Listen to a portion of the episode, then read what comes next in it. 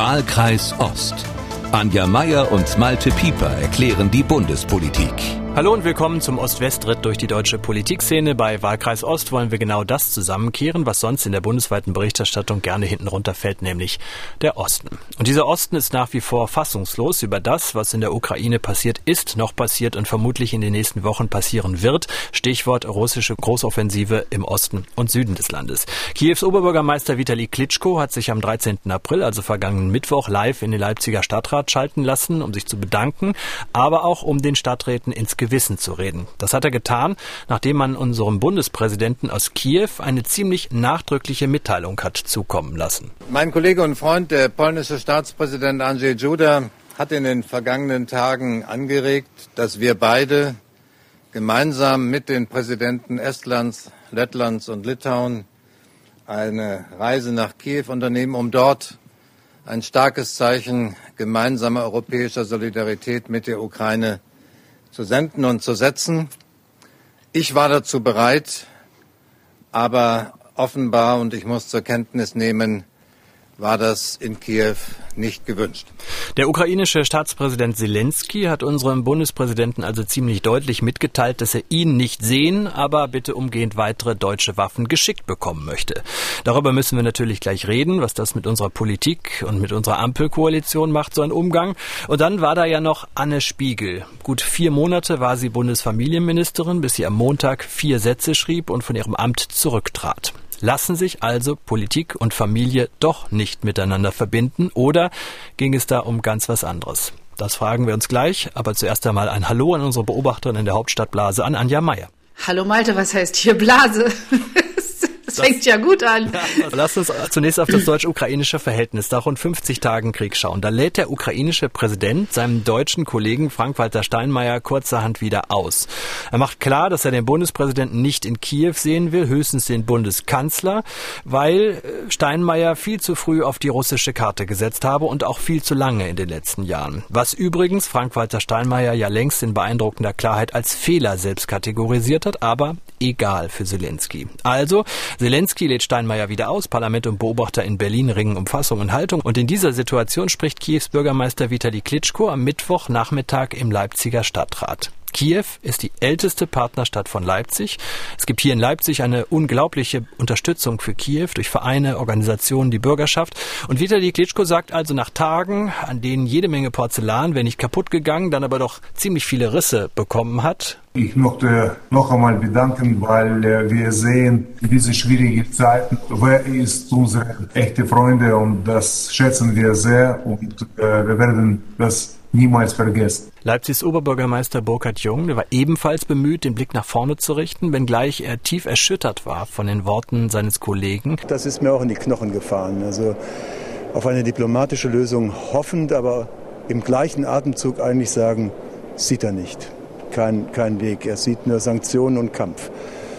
Ähm, und das zeigt eben die, die Brutalität, die erlebt wird, ähm, das Massenmorden, was erlebt wird, ähm, was jede Hoffnung nimmt. Anja, lass es mich mal so formulieren. Man versucht also hier im Kleinen in Leipzig zu stabilisieren, was auf oberster Ebene auf die schiefe Bahn geraten ist. Warum sind solche, ist sowas im Moment so wichtig, was Jung und Klitschko da machen? Naja, das ist äh, im Grunde nachholend im kleineren Format das, was wir gerade auf der äh, staatlichen Ebene, auf der zwischenstaatlichen Ebene vermissen, nämlich eine Diplomatie, wie wir sie kennen. Und ich kann mir auch vorstellen, dass jetzt alle sagen, ja, ja, kennen wir so, aber hat es was genutzt? Ja, es nützt etwas, wenn Menschen quasi vertrauensvoll und auf Augenhöhe miteinander sprechen. Und äh, da ist gerade so richtig der Wurm drin zwischen Deutschland und der Ukraine. Was ist denn da eigentlich schiefgelaufen, wenn der Zelensky auf einmal auf die Idee kommt, ich muss jetzt dem Steinmeier einen reindrücken? Ich glaube, äh, also sagen wir mal so, die Ukraine ist in einer Kriegssituation, ne? Und da ist also ziemlich viel Chaos. Also das kann schon mal passieren, dass da irgendwie Fehler passieren, ja. Das kann sich, glaube ich, jeder Mensch vorstellen. Da ist ja sozusagen, also einerseits wird so eine Staatlichkeit, also eine sichtbare Staatlichkeit versucht herzustellen, also mit mit äh, äh Solidaritätsbesuchen und Fototerminen. Aber ich meine, wir kennen alle die Bilder aus der Ukraine. Wir können uns vorstellen, dass da äh, einfach Chaos herrscht in weiten Teilen äh, der, der, des Apparats. Aber Was jetzt passiert ist in Bezug auf den Bundespräsidenten, äh, finde ich jetzt schon ein bisschen schwierig. Also, dass nämlich im Nachhinein dass Kiew sagt, das Bundespräsidialamt habe nicht Bescheid gesagt, dass Steinmeier kommt. Und dann, und dann wird es noch mal unübersichtlicher, sagt äh, das ukrainische Präsidialbüro, äh, hat, hat der deutschen Botschafterin in Kiew am Dienstagnachmittag eine schriftliche Absage für den Besuch am Mittwoch übermittelt. Also es ist, man muss einfach sagen, es klingt wenn man sieht, die, ich muss mal ein bisschen ernst werden jetzt, wir sehen diese Bilder aus der Ukraine, ja, wir sehen die Toten, wir sehen diese zerstörten Häuser, wir sehen eigentlich ein, man muss es, glaube ich, so sagen, unterlegenes Volk angesichts einer Übermacht, das äh, wirklich sehr tapfer kämpft. Und es gibt also sozusagen ein bisschen Wichtigeres gerade für die Menschen dort als so einen außenpolitischen Affront. Aber Klar ist von dieser, von unserer Seite aus, von deutscher und europäischer Seite aus, ist also das Staatsoberhaupt der Bundesrepublik beschämt worden. Und das bedeutet eben nicht, dass sich die Anti-Putin-Koalition nicht nur uneins ist, sie, sie zelebriert diese Uneinigkeit auch noch öffentlich. Und das äh, muss man einfach sagen. Man, wir müssen uns fragen, wem nützt es? Das nützt Putin wenn er, wenn er weiß, dass sich die Handelnden in dieser, also sein, sein Gegenüber äh, nicht einig ist und das auch noch öffentlich macht, das finde ich ganz schwierig. Einer, der die deutsche Diskussion ja maßgeblich mit bestimmt, mit antreibt, ist ein Mann, der eigentlich Diplomat ist, aber überhaupt nicht diplomatisch auftritt, der immer wieder fordert, der klar bewertet, der deutlich angreift, wie zuletzt Sachsens Ministerpräsidenten Kretschmer. Ich meine den ukrainischen Botschafter Andrei Melnik. Der polarisiert ja wie kein zweiter. Manchmal reicht ja nur, wenn man äh, in der Kneipe ist, mhm. der Name zu sagen und man kriegt entsprechende mhm. Reaktionen. Manch einer dürfte sich fragen, warum wird dem Mann nicht Einhalt geboten? Ich meine, du hast gerade schon die Situation beschrieben, in der sein Land ist. Diese Toten von Butscha, diese Angriffe, die zerstörten Städte, Menschen, die ihn seit Wochen in Kellern hausen. Alles das passiert in mhm. seiner Heimat. Trotzdem fragt man sich doch, wie, wieso kann er so deutlich in der Sprache werden? Und warum hält dem keiner ein Stoppschild mhm. hin? Weil am Ende will er ja auch was von uns, nämlich schwere Waffen. Also das Stoppschild kann ihm eigentlich nur sein Präsident hinhalten. Was ich so ein bisschen bedenklich finde, ist die, also was ich mich die ganze Zeit frage, André Melnik befeuert ja den öffentlichen Raum ganz stark. Hat er, denkt er tatsächlich die ganze Zeit schon immer so schlecht über das Land, in das er entsendet ist? Also ich finde es auch ein bisschen schwierig, du hast es ja gerade gesagt, also äh, die Leute zu beschimpfen und andererseits von ihnen was zu wollen. Das äh, macht die Sache wirklich nicht einfacher, würde ich mal sagen. Ich glaube, ich muss jetzt nicht nochmal wiederholen, wie schlimm die Lage vor Ort ist. Das ist klar, ja. Also ich will das überhaupt nicht kleinreden. Aber er hat ja selbst auch mal getwittert. Jemand hat mal ihn so angepiept so auf, auf Twitter und hat gesagt, was, was soll das eigentlich hier? Und da hat er geantwortet, das ist sei Diplomatie, also Interessensvertretung. Ich finde aber, ich habe es ja auch gerade eigentlich schon mal gesagt, äh, ich würde mir wünschen, dass es so eine Ebene, eben die diplomatische gibt, auf der vertrauensvoll miteinander gesprochen werden kann und zwar auch gerne hinter verschlossenen Türen. Ich möchte gerne nicht alles, ich bin quasi, also ich bin jetzt äh, politische Beobachterin, aber die aller, allermeisten Menschen in diesem Land sind Bürgerinnen und Bürger dieses Landes. Die hätten gerne, glaube ich, zumindest doch das Gefühl, dass die staatlichen und politischen Ebenen miteinander auf einer guten Ebene reden. Und das kommt gerade so ein bisschen abhanden und das schränkt auch die Möglichkeiten für gemeinsame Lösungen ein, zusehends ein, würde ich mal sagen. Also du siehst, so richtig verstehe ich es auch nicht. Also weil es wird, wir beobachten es seit Wochen nicht besser dadurch. Nein, es wird vor allen Dingen, wir, wir, alle sind ja, ich will nicht sagen, also wir sind ja schwer beeindruckt natürlich durch die Bilder, die aus der Ukraine kommen, von den Geschichten, die wir da sehen. Man will helfen, mhm. helfen, man versucht zu helfen.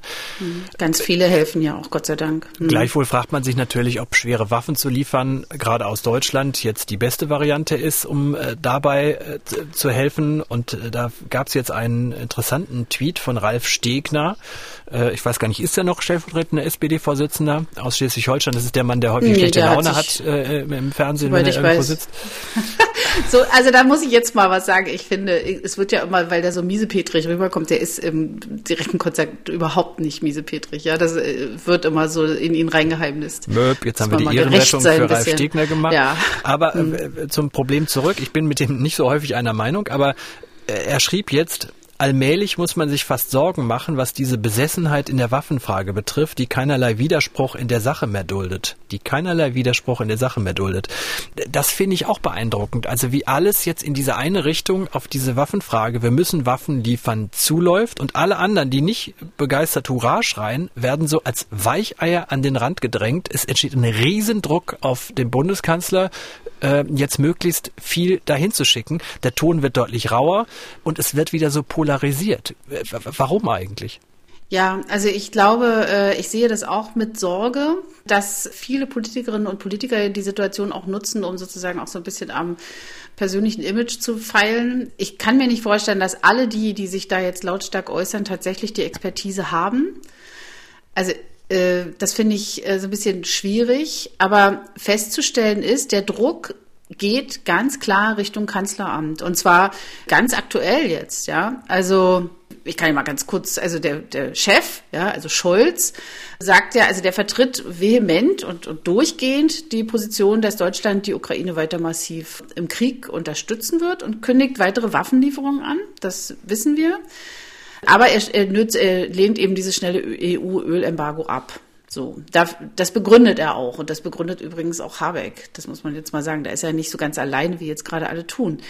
Und dann, wenn man jetzt auf die Koalitionspartner guckt, ist da äh, wildestes Durcheinander. Bei den Grünen interessanterweise gerade Anton Hofreiter, ja, Europaausschussvorsitzender, finde ich ein bisschen verwunderlich, aber Hofreiter fordert jetzt die Lieferung schwerer Waffen. Also was jetzt wirklich, du sagtest es ja gerade im, im völligen Kontrast zu, zu grüner, äh, zu grünen Grundüberzeugungen steht. Man darf ja? nicht vergessen, diese Partei wurde mal als Friedenspartei gegründet 1982. Ja, daraus, genau, daraus ist sie entstanden. Ja, und äh, auch die Außenministerin liefer, äh, fordert jetzt, glaube ich, äh, schwere Waffen.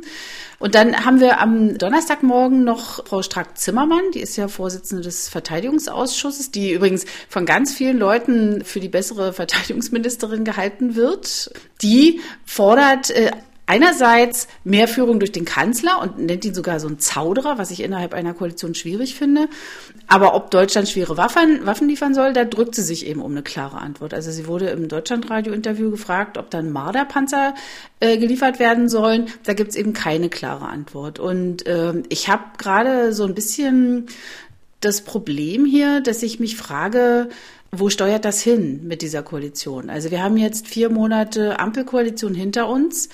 Deutschland steht wirklich vor einer großen Herausforderung aufgrund dieses Krieges. Die, vor der größten steht natürlich die Ukraine, aber das hat halt Auswirkungen auf uns alle.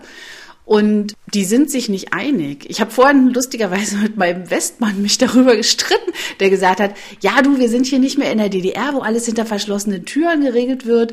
Das ist eben Demokratie, da, da musst du mal klarkommen drauf und so. Ich finde, dass die Situation immer noch, ich finde die Situation wirklich ernst. Also das ist hier kein Spaß, ja, wo uns irgendwie Angela Merkel still aus dem Raum leitet.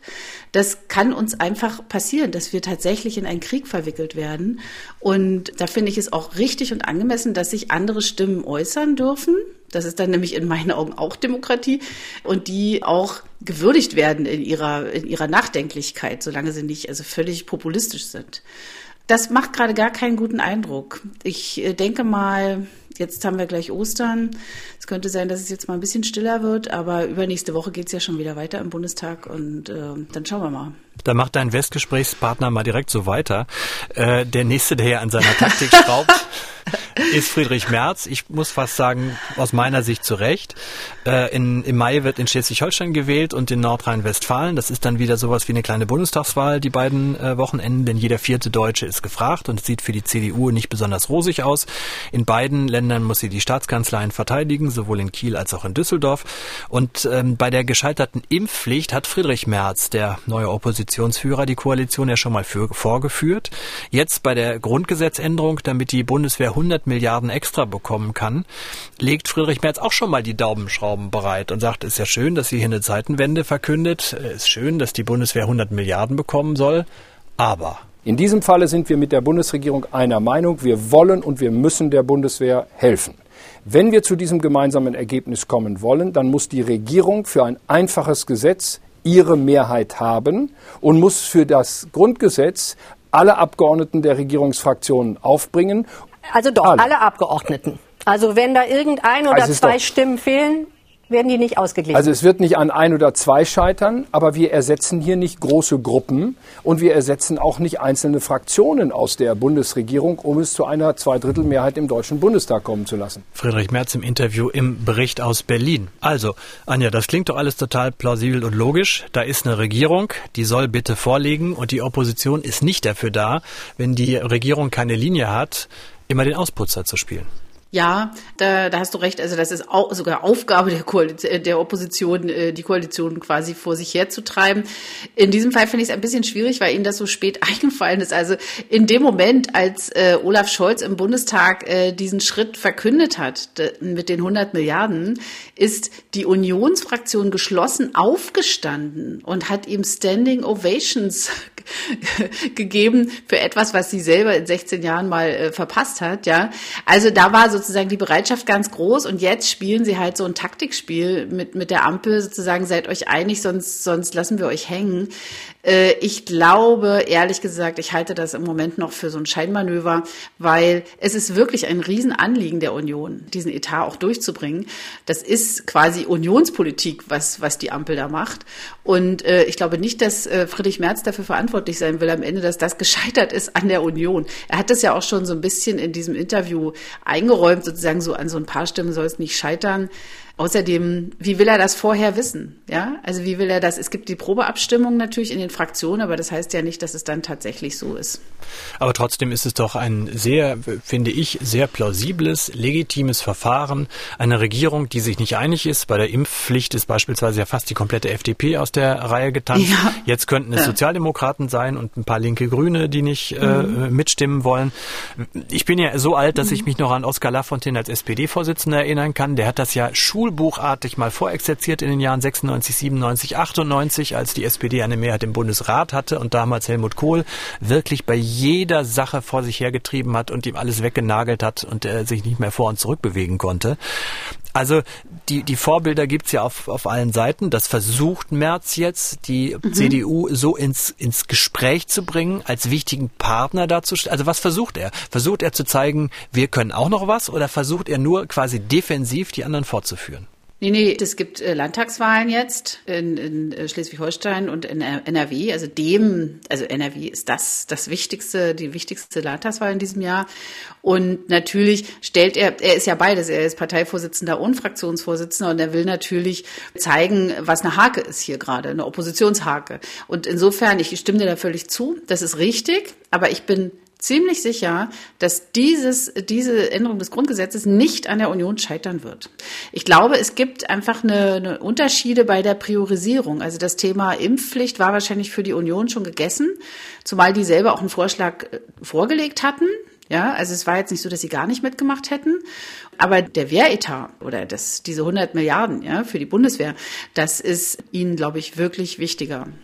Ich habe fast überlegt, ob ich dich jetzt in der Wette nötigen soll, aber wir kommen einfach in ein paar Wochen wieder drauf, weil du dich ja so kategorisch festgelegt hast, liebe Anja. Müssen wir jetzt einen radikalen Schwenk hinkriegen zu äh, Anne Spiegel, äh, der Bundesfamilienministerin AD. Mir wurde ja vorgeworfen, nach den Unwettern an der A im Sommer letzten Jahres nicht richtig reagiert zu haben, nicht genug koordiniert zu haben und zu früh in den Urlaub gefahren zu sein, während die Leute noch mit ihren vollgelaufenen Kellern da gesessen haben. Und dann hat sie auch noch die Unwahrheit gesagt, als sie nämlich erklärte, aus dem Urlaub an Kabinettssitzungen teilgenommen zu haben. Hatte sie aber gar nicht. Und zu ihrer, zu ihrer Entschuldigung hat sie am vergangenen Sonntag das Folgende gesagt, das habe ich radikal zusammengeschnitten und ich habe auch ganz viele Pausen rausgeschnitten. Also wer dieses Statement von Anne Spiegel am Sonntag noch nicht gesehen hat, der sollte es sich einfach mal angucken. Es ist wirklich, also man muss es gesehen haben eigentlich als politischer Mensch. Ich hatte ab dem 1. Januar 2021 nicht nur das Familienministerium und die Spitzenkandidatur, ich habe auch das Umweltministerium geschäftsführend mit übernommen und ich habe diese Aufgabe sehr ernst genommen und es war zu viel. Das hat uns als Familie über die Grenze gebracht. Ich habe danach federführend für die Grünen die Koalitionsverhandlungen gemacht. Aber mein Mann war sehr stark auch belastet. Und es war wirklich an einem Punkt, zum ersten Mal für uns als Familie, wo wir Urlaub gebraucht haben, weil mein Mann nicht mehr konnte. Also inhaltlich hat sie dieses hm. in Urlaub fahren, dieses sich zurückziehen, sich, sich rausnehmen, damit begründet mit der Belastung äh, ihrer Familie, vier Kinder im Kindergarten und Grundschulalter, vier Kinder, die sie nebenbei hm. noch hat. Ja. Und ein weil Mann, ihr Mann nicht mehr konnte. Hör dir mal an, was sie alles gemacht hat in der Zeit. Ja, Wahnsinn. also ein Mann, ja. der einen Schlaganfall hinter sich hatte, das hat, ja. hat sie da auch noch gesagt. Was ist jetzt, also was ist die Quintessenz daraus? Familie und Karriere geht doch nicht? Naja, äh, Familie und Politik oder Beruf äh, müssen tatsächlich irgendwie anders gedacht werden. Also ich finde nicht, also, Nee, ich würde es mal gern anders sagen. Ich halte es so ein bisschen für falsch, in dieser Frage wirklich über das Thema Vereinbarkeit von Beruf und Familie zu sprechen. Dass das nicht funktionieren konnte, war eigentlich klar. Und da guckt man vielleicht doch eher mal ein bisschen auf die Person. Warum? Erstens, warum hat sie, äh, warum hat sie all dem zugestimmt? Also, man muss sich das mal vorstellen, ja. Eine Spitzenkandidatur, also so ein ganzer Landtagswahlkampf, ja. Das ist die berühmte Bratwursttour. Bei den Grünen wahrscheinlich irgendwie Tofu-Tour, keine Ahnung. Und dann noch äh, ein Ministerium und dann noch eins obendrauf, ja. Und dann, wenn alles vorbei ist und deine Kinder schon irgendwie schon querschießen von, von nach zwei Jahren Corona und dein Mann eigentlich krank und dir nicht, nicht wirklich eine Hilfe, so wie du es verabredet hattest, dann, Entschuldigung, das muss ich jetzt mal sagen, man kann auch für sich selber entscheiden, ich, dann lässt sie sich da in dieses Bundesfamilienministerium reinquatschen. Das ist ein riesen Ressort und auch ein wichtiges Ressort. Es wird ja immer gesagt, so Gedönsressort, das finde ich überhaupt nicht. Das ist wahnsinnig wichtig, gesellschaftlich, politisch. Ähm, und äh, da muss man auch mal sagen, da hätte sie auch mal Nein sagen müssen. Und das ist ja aber offensichtlich abhandengekommen. Man hat das, finde ich auch. Ich empfehle auch wirklich, das sich nochmal anzuschauen, nicht nur anzuhören, anzuschauen. Äh, man, man sieht es. Diese Frau ist äh, es schrammt wirklich an der, an so einem Burnout lang da in dem Moment. Und das ist wirklich auch bedenklich, dass Politik dazu führt, dass Leute sich nicht einschätzen. Und da, warte mal, bevor du mich unterbrechst, das muss ich nämlich wirklich mal, was, was mich wirklich aufregt ist, dass die Grünen offensichtlich keine Partei sind, die sowas auch mal erkennen und wo sowas besprochen werden kann. Das ist einfach nicht in Ordnung. Die, also ich sehe da auch eine große Verantwortung bei der Parteiführung. Aber dann ordnen wir es doch mal. Also warum schützt niemand Anne Spiegel vor Anne Spiegel? Also das, das eine ist ja, dass sie alles mit sich machen lässt. Das andere ist, warum kommt da nicht jemand und sagt mal, Anne, mhm. pass mal auf, das wird jetzt einfach ein bisschen viel. Mhm. Genau, ja, warum ist das so? Also ich habe eine Vermutung. ich, ich würde mal sagen, also das eine ist, die, die Grünen sind äh, quasi nicht nachhaltig gewachsen. Sie haben in sehr schneller Zeit einen riesen Zuwachs an Macht erfahren. Sie sind, also sie haben einen, einen Zuwachs an Mitgliedern. Sie haben jetzt nach, nach 16 Jahren wieder eine Regierungsbeteiligung. Darauf haben sie hingearbeitet, aber offensichtlich nicht gut genug. Das muss man einfach sagen. Sie, sie haben äh, darauf hingearbeitet so lange und als sie dann die Chance hatten, als es losgehen sollte mit der Machtübernahme, da waren sie nicht vorbereitet. Es gab, gibt und gab in dieser Partei keine gebündelten Kompetenzen, keine Leute, kein Krisenmanagement. Man sieht es, dass zum Beispiel das Bundesfamilienministerium nach vier Monaten immer noch keine Sprecherin und keinen Sprecher hatte. Ja, wie kann das sein? Und da muss man einfach sagen, ich schaue mal kurz zurück. Wer hat das alles organisiert, diese Machtübernahme? Das war der ehemalige Bundesgeschäftsführer Michael Kellner aus Gera ursprünglich. Und äh, der hat, ich möchte auch daran nochmal freundlich erinnern, auch schon Baerbocks Wahlkampf versemmelt, ja, mit diesen ganzen schlechten Vorbereitungen, mit diesen Unwahrheiten, die dann rauskamen. Und jetzt ist er zur Belohnung Staatssekretär bei Robert Habeck. Also, und Spiegel muss gehen. Er ist da und Spiegel muss gehen. So sieht's aus bei den Grünen. Ich bin das, äh, bin da wirklich sehr desillusioniert gerade. Das macht keinen guten Eindruck. Na, vor allen Dingen, weil ja diese Partei ein äh, diametrales Leben führen muss. Weil ich immer nur aus Baden-Württemberg, wo sie ja seit zehn Jahren regieren, höre, dass sie hervorragendes Personal haben und das da unten auf Landesebene mhm. super machen. Aber das heißt dann im Umkehrschluss, wenn es in Berlin nicht läuft, dass der Kretschmann auch nicht kommt und sagt, ich erkläre euch mal was oder ich schicke euch mal ein paar Leute.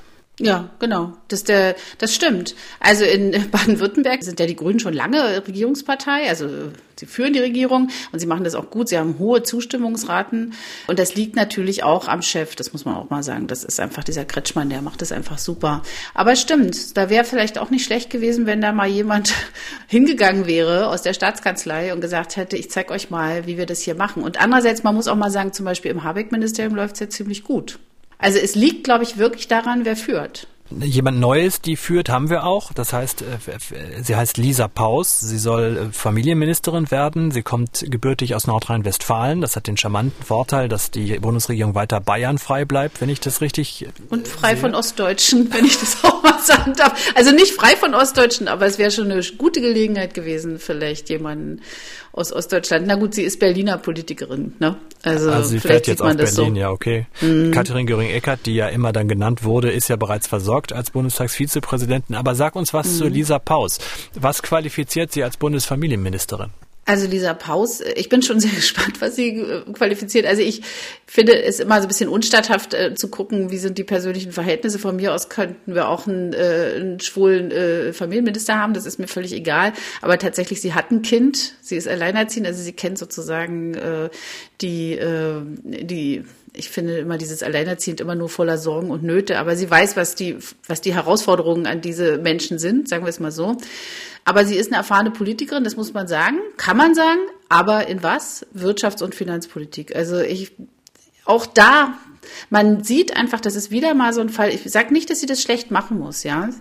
Aber man sieht, die Grünen sind nicht gut ausgestattet mit Personal, das handlungsfähig ist. Die haben einen riesen Nachwuchs. Das haben sie, sehr junge Leute, die das offensichtlich aber noch nicht in der, in der Position sind, jetzt tatsächlich die Ämter auszufüllen. Und das ist so ein bisschen schade.